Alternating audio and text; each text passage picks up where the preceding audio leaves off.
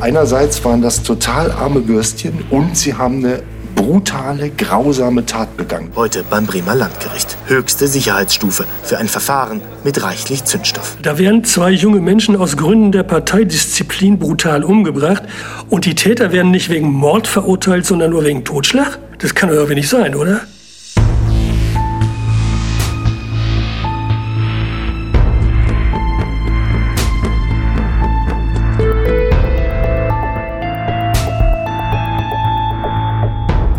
Mord Nordwest. Der True Crime Podcast von Buten und Binnen. Liebe Hörerinnen, liebe Hörer, willkommen zur zehnten Folge von Mord Nordwest, dem Kriminalpodcast von Buten und Binnen. Den kriegen Sie in der App der ARD Audiothek. Wie schön, dass Sie sich die Zeit nehmen. Mir gegenüber sitzt, wie stets, mein Freund und Kollege Dirk Blumenthal. Erst fünf Jahre Reporter beim Stern und dann rund 30 Jahre für Radio Bremen. Schwerpunkt Kriminalität. Hallo Dirk. Hallo Jochen und mir gegenüber mein lieber Freund und Kollege, wie immer, Jochen Grabler, Leiter der Rechercheredaktion von Radio Bremen. Im Grunde können wir ja heute genau da weitermachen, wo wir beim letzten Mal aufgehört haben. Ja, genau.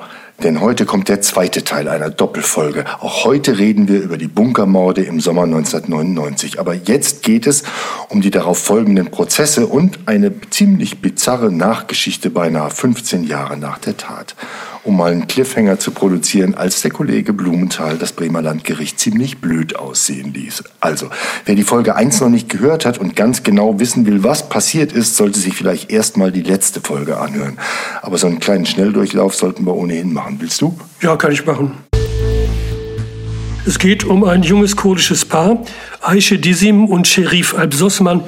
Die beiden werden am 24. August 1999 in der Nähe des U-Boot-Bunkers Valentin in Bremen auf unfassbar brutale Art und Weise umgebracht. Absusman gilt in der kurdischen Arbeiterpartei PKK als Kriegsheld. Er ist bei einem Feuergefecht mit der türkischen Armee oder Polizei so schwer verletzt worden, dass er querschnittsgelähmt ist. Er hat Aisha Dizim gegen den Willen von deren Familie geheiratet. Das verstößt gegen die Familienehre, vor allem aber gegen die strenge Parteidisziplin der PKK. Drei PKK-Anhänger kriegen den Auftrag, das Liebespaar zu töten. Die führen den Auftrag aus und sie werden nur ein paar Tage nach der Tat verhaftet. Genau da sind wir stehen geblieben. Die Täter sind gefasst. Der angebliche Befehlsgeber für den Mord, der PKK-Gebietsleiter mit dem Decknamen Servet, ist untergetaucht und die PKK gibt sich alle Mühe, jede Verantwortung für diese furchtbaren Taten weit von sich zu weisen. Ja, genau. Ich kann mich noch erinnern, die Erklärung habe ich übrigens auch bei den Prozessunterlagen gefunden. Alle möglichen PKK-nahen Organisationen sagen, schreckliche Tat muss dringend aufgeklärt werden. Damit haben wir aber nichts zu tun. Die Tat wird genutzt, um der PKK zu schaden. Lauter so ein Zeug. Im Januar 2000 gab es sogar eine Demo auf dem Marktplatz in Bremen. Da haben die Demonstranten Staatsanwalt Picard direkt angemacht. Picard macht Jagd auf PKK-Aktivisten. Picard kriminalisiert Kurden. Sowas habe ich alles wieder gefunden. Die PKK hat sich jedenfalls einiges einfallen lassen, um jede Menge Gerüchte zu streuen. Zum Beispiel, Servet war eigentlich in Aische verliebt. Und was soll ich sagen, es hat sogar geklappt. Was hat geklappt? Naja, das Gerücht, was die PKK streut, kommt an. Es gab ja damals reichlich Überwachungsmaßnahmen. Allein 26.000 Telefongespräche, wir haben es beim letzten Mal gesagt, wurden abgehört. Und in einem sagt ein PKK-Funktionär wörtlich, wir haben hier einen Journalisten, der würde auch das Private bringen. Kurz darauf kriegt dann Staatsanwalt Picard tatsächlich eine Presseanfrage, ob der PKK-Funktionär Servet nicht einfach nur eifersüchtig war. Mann, war das peinlich. Ich sag mal lieber nicht, wer von unseren Kollegen sich da hat reinlegen lassen. Da decken wir mal den Mantel der Barmherzigkeit drüber. Jedenfalls, es war ordentlich was los im Vorfeld dieses Prozesses, das kann man sich denken. Der ging dann fast genau ein Jahr nach der Tat endlich los, am 2. August 2000. Der Andrang und das öffentliche Interesse waren groß, heute beim Bremer Landgericht. Dazu höchste Sicherheitsstufe, Drehverbot im Gerichtssaal und strenge Personenkontrolle am Eingang für ein Verfahren mit reichlich Zündstoff. Und der Buten- und Binnengerichtsreporter, den wir hier gerade gehört haben, der hieß Jochen Grabler. Ja, weil der Herr Blumenthal keine Zeit hatte. Ich weiß es noch. Vielen Dank nochmal für diese herrliche Aufgabe. Gefühlt habe ich jedenfalls Jahre in diesem Gerichtssaal zugebracht. Der große Saal 218 im Bremer Landgericht, wo die richtig großen Prozesse stattfinden. Holztäfelung, sehr einschüchternd. Obwohl wir uns diese Aufgabe geteilt haben, war das auch für mich echt zäh. Der Kollege Rainer Kaas war ja auch dabei, der musste dann die andere Hälfte der Last tragen. Jedenfalls, am Ende waren es 49 Verhandlungstage, aber auf den kaugummiartigen Verlauf dieses Verfahrens kommen wir ja noch. Zunächst mal war das bei Prozessbeginn ein ziemlich beeindruckendes Bild. Wieso das? Wegen der Sicherheitsmaßnahmen? Ja, nicht nur aber die waren wirklich außergewöhnlich. Ich habe das ja noch schriftlich. Man musste sich mit Personal- und Presseausweis anmelden. Es gab Drehverbot im ganzen Gerichtsgebäude.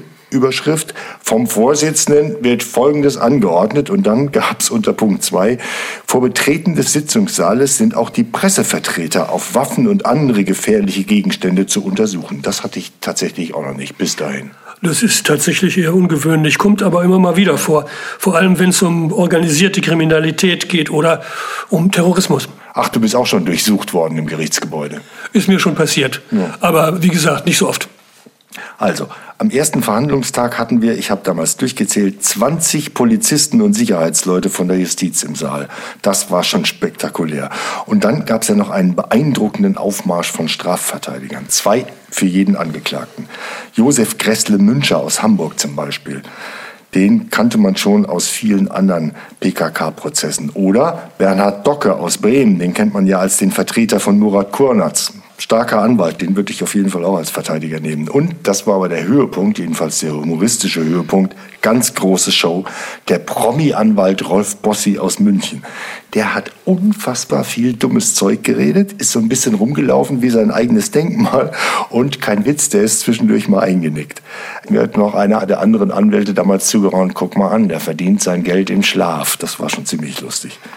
Ja, das waren so die letzten Jahre schon von Herrn Bossi. Ja. Was war denn mit den Angeklagten? Also die drei Täter und dann saß da ja noch ein eher niedrigrangiger PKK-Funktionär mit auf der Anklagebank, der mitentschieden haben sollte über den Mordauftrag. Wie haben sich die Angeklagten denn verhalten? Das kann ich tatsächlich nur für die drei Haupttäter vom Bunker sagen. Der PKK-Funktionär, von dem du nämlich gerade gesprochen hast, der hat ja vor Gericht eisern geschwiegen bis zum Schluss. Erst bei der Polizei und dann auch vor Gericht. Der hat nichts gesagt. Also, Semut M, Iskander T, Ahmed T, als die zum ersten Mal in den Verhandlungssaal kamen und erst recht, als dann jeder von denen seine eigene Version dieser Geschichte erzählt hat, ich will mal so sagen, das waren unglaublich schlichte Personen, einer wie der andere. Hm, wir haben in diesem Podcast ja über den Oma-Mörder von Bremerhaven gesprochen. Das war einer, der war getrieben von Habgier und totaler Ich-Bezogenheit. Beim Ofenmord hatten es mit einem total eiskalten, gefühlskalten Täter zu tun. Sowas habe ich bei den Tätern vom Bunker aber überhaupt nicht gesehen. Das Sondern war, was? Ja, die haben halt gehorcht. Solche Typen waren das. Das waren so gedankenlose Befehlsempfänger. Das waren, ja, wie soll man das sagen? Das waren Täter ohne Eigenschaften. So habe ich die erlebt. Und die waren bis zur Schädeldecke voller Fantasien, was passiert, wenn sie nicht gehorchen ich weiß noch, Ahmed T. hat bei seiner ersten Vernehmung gesagt, ich habe mir vor Angst in die Hosen gemacht. Und als Iskender T. über die PKK geredet hat, hat er gesagt, jetzt bin ich tot. Jetzt habe ich was über die Partei gesagt, jetzt bin ich tot. Für die drei war diese Partei allmächtig, fast mystisch. Ja, ich erinnere mich dran. Wir haben damals ja viel über den Prozess gesprochen, aber vor allem über Prozesstaktik und strafrechtliche Einordnung der Tat und so und wo der eigentliche Drahtzieher Servet wohl abgeblieben ist und sowas. Aber ganz wenig über die Angeklagten. Die Aktenlage und deine Eindrücke, die waren ja deckungsgleich. Das waren schon sehr schlichte Menschen. Ne? Ja, wirklich sehr schlicht. Und die Geschichten waren übrigens auch alle ähnlich. Man kann das zusammenfassen. Wenig Schulbildung, ärmliche Verhältnisse, als Kurden in der Türkei drangsaliert. Einer davon war richtig auch im Gefängnis. Flüchtlinge dann in Deutschland. Zwei sind Jesiden und damit nochmal in einer Minderheit. Also alles in allem ein echt schwieriges Leben und ziemlich wenig Bildung. Das klingt ja fast so, als hättest du Mitleid mit denen gehabt. Oder, naja, zumindest sowas wie Verständnis. Ehrlich gesagt, ich weiß nicht mehr genau, wie ich das damals im Gerichtssaal empfunden habe. Meine Notizen helfen mir da auch nicht weiter. Da habe ich nur Facts aufgeschrieben, das, was eben im Gerichtssaal passiert ist. Aber sag mal, kennst du das nicht, dass da im Gerichtssaal keine Monster sitzen? Du hast eine unglaublich brutale Tat und dann kommen diese Vögel zur Saaltür rein und du siehst keine Monster, sondern ehrlich gesagt Würstchen. Ja, kenne ich ja, auch. Ja. Ich habe meine Notizen vom ersten Verhandlungstag nochmal durchgeguckt und stelle fest, dass Ahmed mit einer Mütze in den Gerichtssaal gekommen ist, Aufschrift Heidepark Soltau. Ja, da kommt einer in einen Mordprozess und dann tritt er so auf. Was ich nur sagen will, das stimmt ja beides. Einerseits waren das total arme Bürstchen und sie haben eine brutale, grausame Tat begangen. Das kriegst du häufig als Beobachter von solchen Prozessen nicht übereinander. Also mir jedenfalls ist es so gegangen. Aber es gab ja immerhin Geständnisse. Ja, das stimmt. Wenn man die Aussagen so nennen will. Ne? Die waren nämlich ziemlich ähnlich. Nicht etwa dass die Tat genau beschrieben worden wäre und sie sich einig in der Tat gewesen wären, sondern die Aussagen waren sich ähnlich in, ich war dabei, aber ich wurde gezwungen und ich war nur in der zweiten Reihe und die anderen haben es gemacht. Unser Kollege Rainer Kaas übrigens war damals im Gerichtssaal, als welche ausgesagt haben von den Tätern. Die haben sich gegenseitig sehr stark belastet, richtig reingerissen auch. Der eine Angeklagte zum Beispiel sagte, er wisse gar nicht, wie er eigentlich da hingekommen sei und er wäre dann da gewesen, könne sich aber nicht genau daran erinnern. Er wollte aber gar nicht mitmachen bei dem Mord und habe mit dem Mord selber nichts zu tun. Er sei nur dabei gewesen. Der andere entgegnete ihm, dass gerade er die Waffe in der Hand gehabt habe, er mit dem Auto gefahren sei. Also richtig eine ja, Konfrontation der beiden Angeklagten, Schlammschlacht. Und so ist das ehrlich gesagt bis zum Schluss geblieben. Es war schon klar, dass alle drei die Täter waren. Aber wer genau was gemacht hatte, wir haben es ja mit einem Strafrecht zu tun, wo die Taten zugeordnet werden müssen, oft. Das ist halt in weiten Teilen richtig im Dunkeln geblieben. Aber wie die Urteile dann ausgefallen sind, das wurde von zwei ganz anderen Faktoren bestimmt.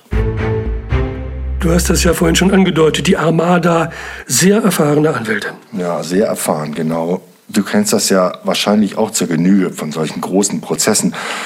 Es gibt ja wirklich viele Möglichkeiten, einen Prozess in die Länge zu ziehen. Ich will gar nicht in die Details gehen, nur so viel. Ich erinnere mich noch an ein ethnokulturelles Gutachten. Also, was ist in der kurdischen Kultur erlaubt und was nicht? Solche Fragen, das war fast bizarr als ob die Anwälte erwartet hätten, dass es irgendwie in der kurdischen Kultur doch erlaubt ist, ein Liebespaar, was nicht sein darf, zu erschlagen. Also das hat sich unendlich in die Länge gezogen. Sowas lief dann über ganze Tage und immer wieder wurde durchgekaut, ob nicht doch Aisches Familie hinter den Morden steht und es ging um die PKK als Organisation und welchen Charakter sie hat, all so ein Kram. Dieser Prozess zog sich und zog sich und zog sich und nach Wochen und Monaten das ist, glaube ich, ziemlich entscheidend für das, was dann passiert ist, waren alle Beteiligten echt mürbe. Und dann gab es ja noch ein am Ende ziemlich entscheidendes Gutachten. Ich glaube, wir haben in diesem Podcast schon mal über Klaus Püschel gesprochen. Ne? Ja, das haben wir. Das ist ein renommierter Rechtsmediziner aus Hamburg, einer der renommiertesten überhaupt in Deutschland. Ja, in Prozessen Land auf Land ab aufgetreten. Viele Mordfälle hat der untersucht. Also, der hat auch diese beiden Fälle untersucht und ich sage das Ergebnis mal mit meinen Worten. Es ist nicht ausgeschlossen, dass sowohl Aische als auch Sherif relativ schnell das Bewusstsein verloren haben und deshalb nicht lange gelitten haben. Also, wir hatten ein mürbe verhandeltes Gericht und einen Anhaltspunkt, dass das Mordmerkmal Grausamkeit mindestens wackelig ist. Und das hat dann, nach meinem Eindruck, sehr eindeutig zu den Urteilen geführt. Jeweils 15 Jahre Gefängnis für Iskender T. und Ahmed T., 13 Jahre für Semut M., nicht wegen Mord, sondern wegen Totschlag. Und der PKK-Funktionär Mehmet E. alias Xebat wegen Beihilfe zum Totschlag kriegt neuneinhalb Jahre. Ich erinnere mich ziemlich genau, wie das war, als ich damals in die Redaktion kam und dir das erzählt hat und wie du dich aufgeregt hast. Ja, das regt mich heute noch auf. Da werden zwei junge Menschen aus Gründen der Parteidisziplin brutal umgebracht und die Täter werden nicht wegen Mord verurteilt, sondern nur wegen Totschlag? Das kann irgendwie nicht sein, oder? Über das Mordmerkmal Grausamkeit, da kann man ja vielleicht noch streiten, weil das Wort grausam im juristischen Sinne was anderes bedeutet als umgangssprachlich. Aber in diesem Fall spielt ja noch ein anderes Mordmerkmal eine Rolle. Wer einen Menschen aus sogenannten niedrigen Beweggründen tötet, der ist kein Totschläger, sondern ein Mörder und deshalb zu lebenslanger Haft zu verurteilen. Hier sind zwei junge Menschen umgebracht worden, weil sie einander geliebt haben und weil das der PKK nicht genehm war. Wenn das kein niedriger Beweggrund ist, was ist dann einer? Wenn das kein Mord ist, was ist dann einer? Das habe ich damals gedacht.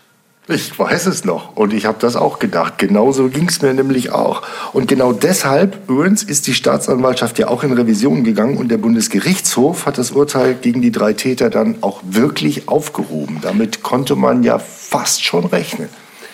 Der Bundesgerichtshof, genauer der fünfte Strafsenat, der war unserer Meinung. Die Bremer Richter hatten damals gesagt, wir sehen hier keine niedrigen Beweggründe, weil, Zitat aus dem schriftlichen Urteil, den Angeklagten aufgrund ihrer stark verinnerlichten heimatlichen Wertvorstellungen nicht bewusst war, dass ihre Beweggründe objektiv als besonders verwerflich und sozial rücksichtslos anzusehen sind. Die Bundesrichter fanden das nicht stichhaltig. Die haben gesagt, wir haben uns hier an den deutschen Wertvorstellungen zu orientieren und die sind den Tätern auch sehr wohl bekannt. Die leben ja seit Jahren in Deutschland. Also sieht doch sehr nach niedrigen Beweggründen aus. Und der fünfte Strafsenat war kurz davor, durchzuentscheiden, also die Sache nicht zurückzuverweisen ans Bremer Landgericht zu einer neuen Verhandlung, sondern selbst ein endgültiges Urteil zu verkünden, dreimal lebenslänglich wegen Mord. Das hat der BGH dann aber doch nicht getan. Die machen das nicht so gerne und nur in absoluten Ausnahmefällen. Das Bremer Landgericht musste dann neu verhandeln, eine andere Kammer natürlich als in dem vorherigen Prozess, aber es musste neu verhandeln unter den strengen Vorgaben des Bundesgerichtshofs. Trotzdem, das Ergebnis war am Ende fast dasselbe wie im ersten Prozess. Der Unterschied, Ahmed T. bekam 13 statt 15 Jahre. Ja, weshalb der Anwalt Josef Gressle-Müncher dann ziemlich zufrieden war. Also ich denke, es ist ein ganz erstaunliches Urteil erstaunlich, weil dieses Gericht sich nicht dem gebeugt hat, was der Bundesgerichtshof vorgegeben hat, sondern nochmal ganz genau alles überprüft hat und mit einem erstaunlichen Einfühlungsvermögen. Insbesondere auch das Schicksal dieser Menschen genau gewürdigt hat. Mit diesen Menschen waren da übrigens die drei Männer gemeint, die Aische Disim und Sherif Absosban umgebracht haben. Diesmal hatte ich dann übrigens lange Verhandlungstage im Saal 218 des Bremer Landgerichts verbracht. Ich bin ja nun wirklich nicht dafür bekannt, dass ich Richter schelte für ihre Urteile, aber ich war damals und bin immer noch der Meinung, dass diese Kerle ein lebenslänglich verdient hatten. Und damit war ich nicht alleine. Selbst andere Strafverteidiger und auch Richter am Landgericht haben mir damals gesagt, dass sie das Urteil völlig daneben fänden. Uwe Picard, der damals zuständige Staatsanwalt, sah das auch so und wollte nochmal Revision einlegen, aber die Generalstaatsanwältin hat ihn dann gestoppt. Ja. Mal abgesehen davon, dass der mutmaßliche PKK-Drahtzieher Servet bis heute flüchtig ist, 2003 war die Sache dann erledigt. Dachten wir jedenfalls. Bis du mich fast 15 Jahre nach der Tat angerufen hast, wir müssten mal reden. Du hättest da so eine irre Geschichte. Ja, auf diese Geschichte bin ich bei einer kleinen privaten Feierei gestoßen. Das war im Juni 2014. Da hat mich irgendwann beim dritten oder vierten Bier jemand gefragt. Jemand? Jemand? Jemand, der mit Juristerei zu tun hatte. Ach ja, doch. Also ich pflege hier unter privaten Umgang mit Juristen und ich hm. sage natürlich nicht, wer es war, der mich ich, auf diese Geschichte hingewiesen hat. Ich hätte nichts anderes erwartet. Also, dieser jemand hat mich gefragt, ob ich mich noch erinnern könnte, dass in Sachen Bunkermord nicht nur die vier später Verurteilten festgenommen worden waren, sondern auch noch vier weitere Männer ich hatte da nur noch so eine ganz finstere Erinnerung. Ehrlich gesagt, ich hätte gar keine Erinnerung dran gehabt, noch nicht mal eine finstere. Dieser jemand hat mir dann jedenfalls erzählt, auch gegen diese vier anderen Männer gebe es eine Anklageschrift. Und ich sollte doch vielleicht mal bei der Staatsanwaltschaft oder beim Landgericht nachfragen, was daraus geworden ist. Das habe ich dann gemacht. Und ich habe noch mit ein paar anderen Leuten geredet, die ich so kannte. Und dann habe ich die Rechercheredaktion angerufen, also dich, weil ich fand, die Geschichte muss nicht nur in unserer Fernsehsendung Buden und Binnen erzählt werden, sondern überall bei Radio Bremen und nach Möglichkeit dann hinterher auch noch in ein paar Tageszeitungen und anderen Fernsehsendern und so deutschlandweit. Und das ist dann ja auch alles passiert. Ja. Du hast mir nämlich erzählt, dass mir seit 14 Jahren irgendwo in einem Schrank oder in einem Regal des Bremer Landgerichts eine Anklageschrift wegen Beihilfe zum Mord rumliegt und dass das den zuständigen Richtern all die Jahre ziemlich egal gewesen zu sein scheint. Ich konnte das ehrlich gesagt kaum glauben, aber so war es wohl. Es war tatsächlich so.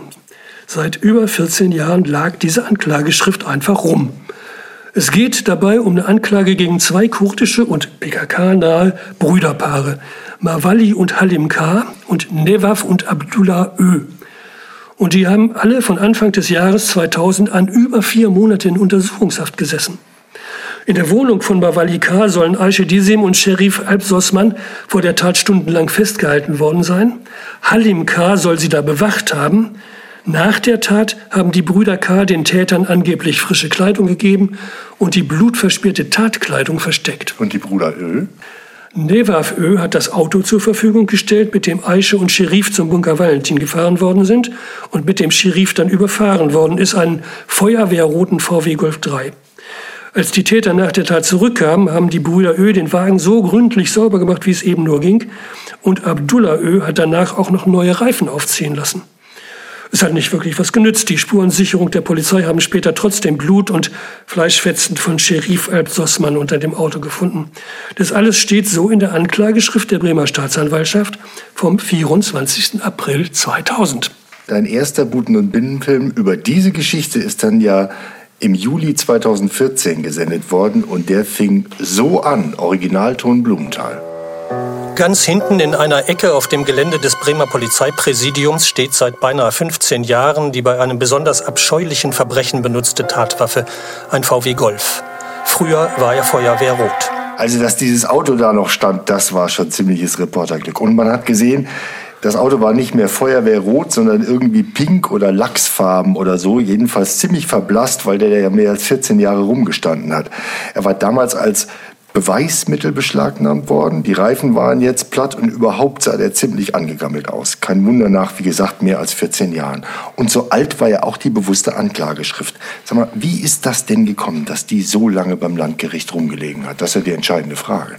Wir können uns ja mal anhören, was die Pressesprecher von Gericht und Staatsanwaltschaft damals dazu gesagt haben. Natürlich, misslich darf nicht passieren. Letztlich ist es geschuldet dem Umstand, dass die Schwurgerichtskammer in der dieses Verfahren immer noch angesiedelt ist, dass die über die Jahre immer wieder mit großen Haftsachen auch belastet gewesen ist. Trotzdem, nichtsdestotrotz, so lange darf natürlich ein Verfahren nicht liegen. Für die Staatsanwaltschaft ist das sicherlich ein Zustand, der nicht erfreulich ist, sondern alles andere als das.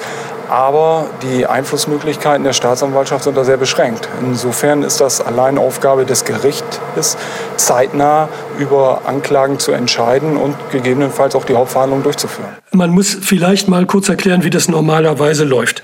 Der Staatsanwalt schreibt eine Anklage und reicht die bei Gericht ein. Die da zuständige Kammer prüft, ob die Anklage stichhaltig ist und entscheidet dann, ob das Hauptverfahren eröffnet wird oder nicht. Und genau diese Entscheidung ist eben mehr als 14 Jahre lang hier nicht getroffen worden. Und die Sache hatte dann ja auch noch ein Nachspiel. Die ist im Rechtsausschuss der Bremer Bürgerschaft für Nicht-Bremer des Landesparlaments diskutiert worden. Die Landgerichtspräsidentin musste sich da rechtfertigen, hat ziemlich geschwitzt und danach hat sie auch was dazu gesagt. Da ist dieses Verfahren und ich sage wirklich leider und das ist zu bedauern aller, wir, uns trifft das auch sehr schwer und wir sind auch sehr belastet dadurch, ist dieses Verfahren nicht in der Weise gefördert worden, wie es nötig gewesen wäre. Das kann man nicht entschuldigen, das kann man nicht rechtfertigen. Ich habe versucht, es ein kleines bisschen zu erklären, aber eine Entschuldigung soll das nicht sein. Ich habe dann noch mit Rechtsanwältin Christina Bremme über die Sache gesprochen. Die hatte die Schwester von Aisha Dizim als Nebenklägerin im Prozess gegen die Haupttäter vertreten. Was ich als Verhöhnung der Opfer empfinde, ist, dass man die Mittäter 14 Jahre lang ungestraft davonkommen lässt. Als wäre es nicht schlimm gewesen, was sie getan haben. Eine Frage, die sich mir dazu aufdrängt, ist, ob da eine Strafvereitelung begangen worden ist von den Beteiligten. Strafvereitelung. Richter selbst verhindern die Rechtsprechung. Das ist aber ein wirklich ziemlich schwerer Vorwurf gegen das Landgericht. Es ist doch eigentlich gar nicht klar, ob die mutmaßlichen Mittäter wirklich verurteilt worden wären. Und überhaupt hätte man doch nach 14 Jahren das Hauptverfahren immer noch eröffnen können, oder? Ja, das stimmt natürlich. Aber der Schuldnachweis für die Mittäterschaft wäre nach so langer Zeit natürlich wahnsinnig schwer gewesen. Der wäre auch kurz nach der Tat schon schwierig gewesen, weil man den Angeklagten hätte nachweisen müssen, dass sie wussten, dass Aische und Scherif umgebracht werden sollten. Andererseits, ein Gericht kann das Hauptverfahren auch wegen eines anderen Delikts eröffnen als dem in der Anklageschrift genannten. Also in diesem Fall zum Beispiel wegen Beihilfe zum Totschlag oder wegen Begünstigung oder wegen Strafvereitelung oder Freiheitsberaubung oder Nötigung statt wegen Beihilfe zum Mord. Auch während einer laufenden Hauptverhandlung können noch sogenannte rechtliche Hinweise auf die Möglichkeit einer Verurteilung wegen anderer Straftaten erteilt Und entsprechend kann eben geurteilt werden. Das Gericht hätte damals auch einfach die Eröffnung der Hauptverhandlung wegen Beihilfe zum Mord ablehnen können. Und dann hätte die Staatsanwaltschaft wiederum wegen anderer möglicher Vorwürfe eine neue Anklage erheben können. Dumm war nur bei alledem, dass mittlerweile alle gerade genannten Straftaten verjährt waren, außer Beihilfe zu Mord oder Totschlag.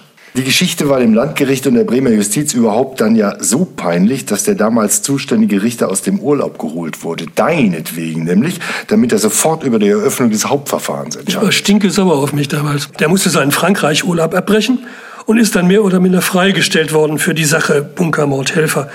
Und im Januar 2015 hat die Landgerichtskammer, deren Vorsitzender er war, dann entschieden, die Eröffnung des Hauptverfahrens wird abgelehnt. So ist es. In dem Beschluss heißt es, die Eröffnung des Hauptverfahrens ist abzulehnen, da die Angeschuldigten der ihnen vorgeworfenen Tat der Beihilfe zu einem Tötungsdelikt nicht hinreichend verdächtig sind. Und, Zitat, die Angeschuldigten haben sich auch keiner weiteren Straftat hinreichend verdächtig gemacht. Also, keine Strafvereitelung, keine Begünstigung, keine Freiheitsberaubung und so weiter. Davon, dass die Anklage über 14 Jahre lang unbearbeitet im Landgericht gelegen hat, ist in dem 39 Seiten langen Beschluss nirgends die Rede. Aber davon, dass die Angeschuldigten für die erlittene Untersuchungshaft zu entschädigen seien. Und der lachsfarbene Golf? Ich muss zu meiner Schande gestehen, das weiß ich nicht. Ich nehme mal an, der ist seinem Besitzer Nevaf Ö mittlerweile zurückgegeben worden. Und wahrscheinlich hat er eine Entschädigung gekriegt wegen der Wertminderung.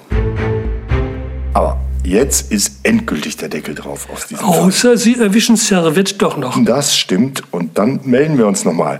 Aber bis dahin war es das dann mit der zehnten Folge von Mord Nordwest, immer donnerstags in der ARD Audiothek. Da finden Sie übrigens auch Fünf Minuten vor dem Tod, ein Podcast vom Südwestrundfunk. Der Titel ist übrigens ganz wörtlich gemeint. Was ist fünf Minuten vor dem Tod passiert und was danach und wie werden Mordfälle dann vor Gericht verhandelt? Sehr interessant. Neue Folgen gibt es dort jeden zweiten Mittwoch. Natürlich in der ARD Audiothek, am besten erreichbar über die Audiothek-App, wo alle unsere Podcasts zu finden sind. Unseren eben auch. Wir hören uns nächsten Donnerstag wieder. Bis dahin vielen Dank fürs Zuhören und danke Dirk. Danke Jochen. Es geht um ein Kind und wenn es um ein Kind geht, geht es immer unter die Haut. Gegen halb sechs am späten Nachmittag macht sie sich auf den Heimweg und ab da weiß niemand, was passiert ist. Ich habe einen Teil von mir verloren. Ich bin bei ihr in Gedanken und ich hoffe, dass sie wieder bei mir wird. Die Polizei bringt alles auf die Straße und ins Gelände, um Adelina aufzuspüren. Die haben jeden Stein umgedreht, aber nix. Keine Spur von dem Mädchen. Mord Nordwest. Ein Podcast von Buten und Binnen.